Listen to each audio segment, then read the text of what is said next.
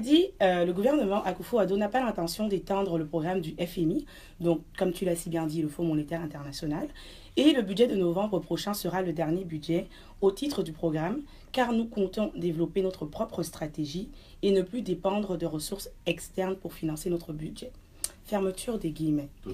C'est une phrase, euh, c'est un discours euh, que moi je qualifie de révolutionnaire, parce que jusqu'à présent, on en a vu des théoriciens du on veut dépendre de nous-mêmes, mais très peu d'actes. Et donc, en ce sens, le président Nana euh, Akufo-Addo se démarque.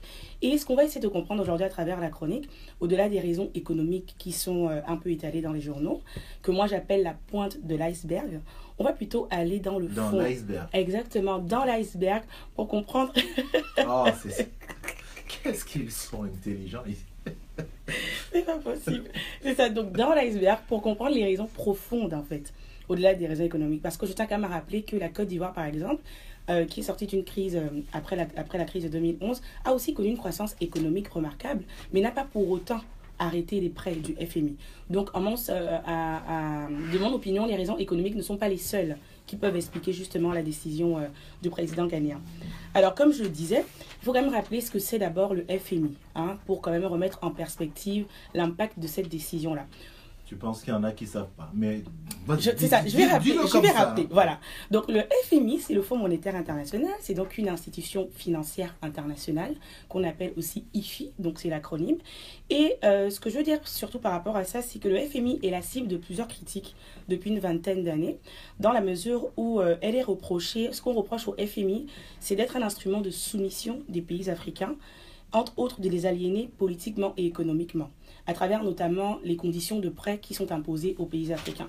Donc pour caricaturer, ça veut dire nous, le FMI, nous avons des programmes d'ajustement structurel pour vous, pour vous permettre de vous relever. Et en échange, vous avez des conditions que vous devez respecter.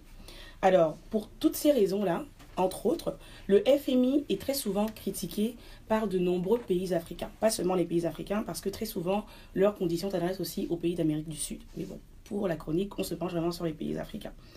Et donc là, de ce FMI qui est critiqué depuis une vingtaine d'années, le président Nana Akufo-Addo décide de s'en retirer. Alors comme je le disais, une des premières raisons, c'est évidemment la raison économique qu'on connaît un peu dans les, médias. C'est-à-dire qu'en fait, euh, la décision du président intervient vraiment suite au bilan politique et économique du, président, donc qui est fait par le gouvernement six mois après son élection. Et ce bilan est positif parce que après justement une chute de l'économie du Ghana, une chute du prix du cacao au Ghana, qui, il faut le rappeler, le Canada est un des deuxièmes producteurs les plus importants euh, sur le continent et dans le monde, après la Côte d'Ivoire. Donc, le président euh, Nana. Le Ghana, pas le Canada. Le Ghana, c'est ça. J'ai dit Canada. Mhm. Ok, d'accord, le Ghana. et donc, le président vient avec des mesures d'urgence, justement, pour permettre un rééquilibre budgétaire du Ghana. Ce qu'il a réussi à faire en six mois. Donc, il réussit à faire un rééquilibre budgétaire et il réussit à euh, créer de la croissance économique. Et aujourd'hui, on parle d'une croissance économique de 9%. Donc, ces raisons économiques-là vont amener le président à prendre la décision de se détacher du FMI en disant on a réussi à se rééquilibrer, on a réussi à rééquilibrer notre budget, je pense qu'on peut se passer de vous. Mais comme je disais, ça c'est la pointe de l'iceberg. Mhm. Parce que si on va essayer d'aller plus loin, notamment dans la vision politique en fait du président, qui s'explique en fait par les valeurs traditionnelles auxquelles il est attaché, on peut comprendre pourquoi justement il se détache du FMI. Alors il faut savoir en fait que Nana euh, Akufo-Addo mhm est souvent désigné comme un président ayant un relan panafricaniste, notamment depuis cette décision. Pourquoi on le dit?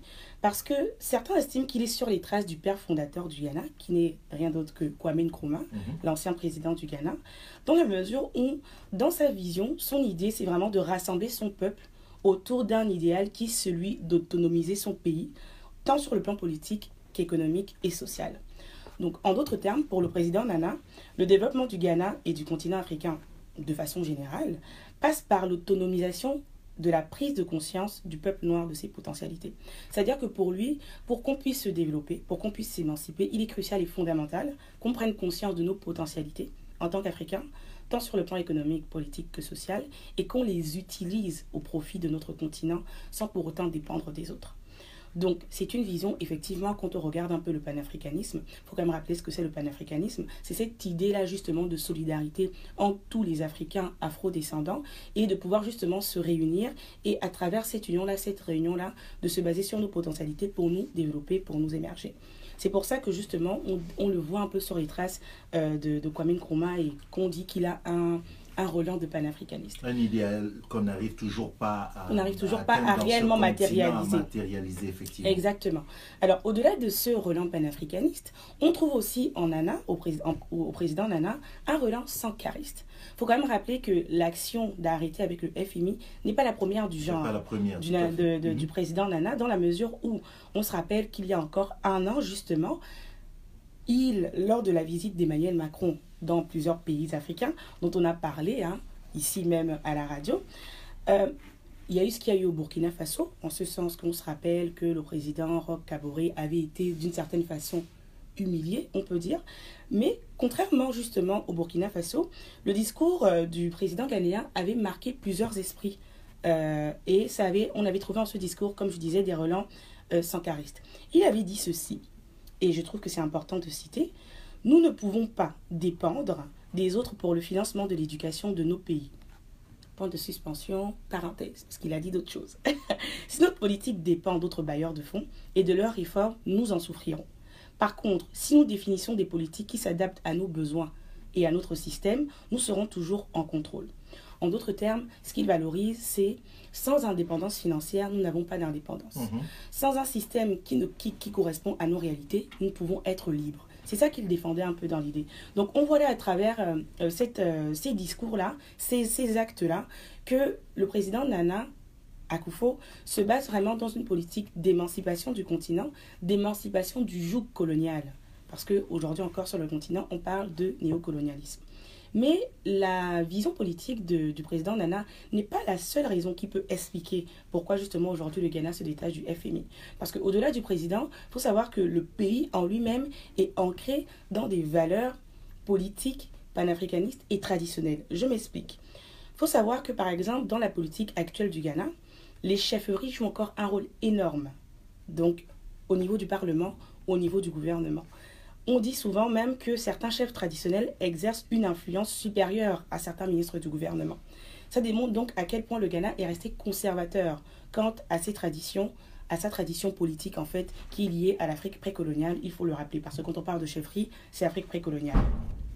Au-delà des chefferies, la monarchie et, le prestige de la monarchie, ont conservé encore un rôle prépondérant euh, dans le pays. Donc, à ce titre, il y a tous les aspects qui sont encore affiliés à la royauté euh, au Ghana. Donc ça démontre en fait, comme je disais, qu'aujourd'hui encore, le Ghana s'inscrit vraiment dans une perspective quelque peu afrocentriste. Mhm. C'est-à-dire que malgré justement la mise en place euh, de la République, donc la mise en place du système britannique, il y a quand même cette volonté de conserver ce qui fait de nous ce que nous sommes en tant que Ghanéens, en tant qu'Africains. donc on voit qu'à travers la politique du Ghana, à travers les, les, les, mesures économiques et sociales qui sont prises, il y a cette volonté de valoriser l'identité ghanéenne en tant que telle et ce qui fait de nous ce que nous sommes. Donc il y a vraiment cette idée de retour aux sources. Et quand on regarde justement ça, c'est pas étonnant qu'aujourd'hui le Ghana soit le premier pays, je pense, à se détacher du Fonds monétaire international parce que ça rentre vraiment dans sa euh, perspective, en fait, afrocentriste, encore une fois. Alors, la question qui se pose, c'est la décision est prise, il s'est détaché du Fonds monétaire international et je vais conclure là-dessus. Est-ce que ça fonctionne? Est-ce que ça va fonctionner? Parce que je pense que c'est là où les gens l'attendent. Non seulement les autres Africains, les autres nègres de maison, Hein, qu'on pourrait citer, euh, je, fais allusion à certains présidents, mais les Occidentaux aussi l'attendent là-dessus. Tu t'es détaché du FMI, est-ce que ça va fonctionner? Tu mets en avant une vision panafricaniste, est-ce que tu vas réussir à relever le, Ghana? Alors c'est la question qu'on pose, et euh, il faut rappeler qu'à ce titre, le président euh, ghanéen a appelé les autres présidents des autres pays africains à faire de même, pour justement essayer de se mettre ensemble, afin de, pourquoi pas, peut-être créer un fonds commun euh, euh, continentale qui nous permettrait de dépendre uniquement de nous-mêmes. Alors je vais finir là-dessus en te demandant, Cyril, si tu sais c'est quoi la tontine La tontine? Oui. Je suis camerounais. c'est quoi la tontine, bah, La tontine, c'est euh, une... Comment dire ça à terre à terre, on va y parce un phénomène de, de une. Alors là, je vais parler très camerounais, une Oui. cotisation. Oui, C'est-à-dire qu'on décide, un groupe de personnes décide bah, de mettre euh, de, de l'argent, une épargne, une forme d'épargne, Mhm. euh, et qui, euh, voilà, qu'on touche à, la, à tour de rôle, c'est-à-dire que euh, aujourd'hui c'est le tour de tel, le mois prochain c'est le jeu de, le- au tour de telle personne de récupérer cette cagnotte, à- avec pour objectif, alors là c'est toujours bien défini, c'est pas juste pour aller euh, se prendre du bon temps dans non, Exactement. avec l'idée de, de mettre en place Des un projets. projet concret. Tout à fait. Ça la Donc, euh, euh, et dans les familles, souvent des projets, ça peut être le deuil, ça peut être le mariage, Oui, oui, oui, ça peut être la construction d'une maison, voilà. l'achat de, de, de mettre en place une épicerie, peu importe, mais Peu pourvu que ce soit quelque chose de concret. qui profite à la Ah, ah, communauté. voilà, c'est ça. Exactement. Mhm. Alors, la chronique termine sur cette question. Pourquoi pas une tontine à l'échelle continentale?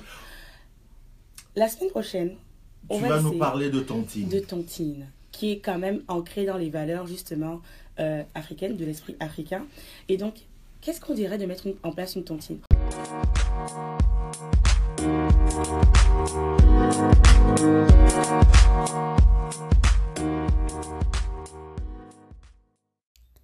Merci d'avoir écouté Néo-Québec. Vous pouvez retrouver toutes les vidéos des chroniques sur notre page Facebook où nous diffusons nos chroniques live tous les jeudis matins.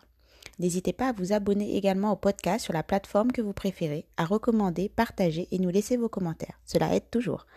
Un lien est disponible dans les notes des épisodes pour nous laisser des messages audio que nous pourrons écouter et pourquoi pas partager dans un prochain épisode. Et pour conclure, on vous laisse avec une citation de Aude Lord.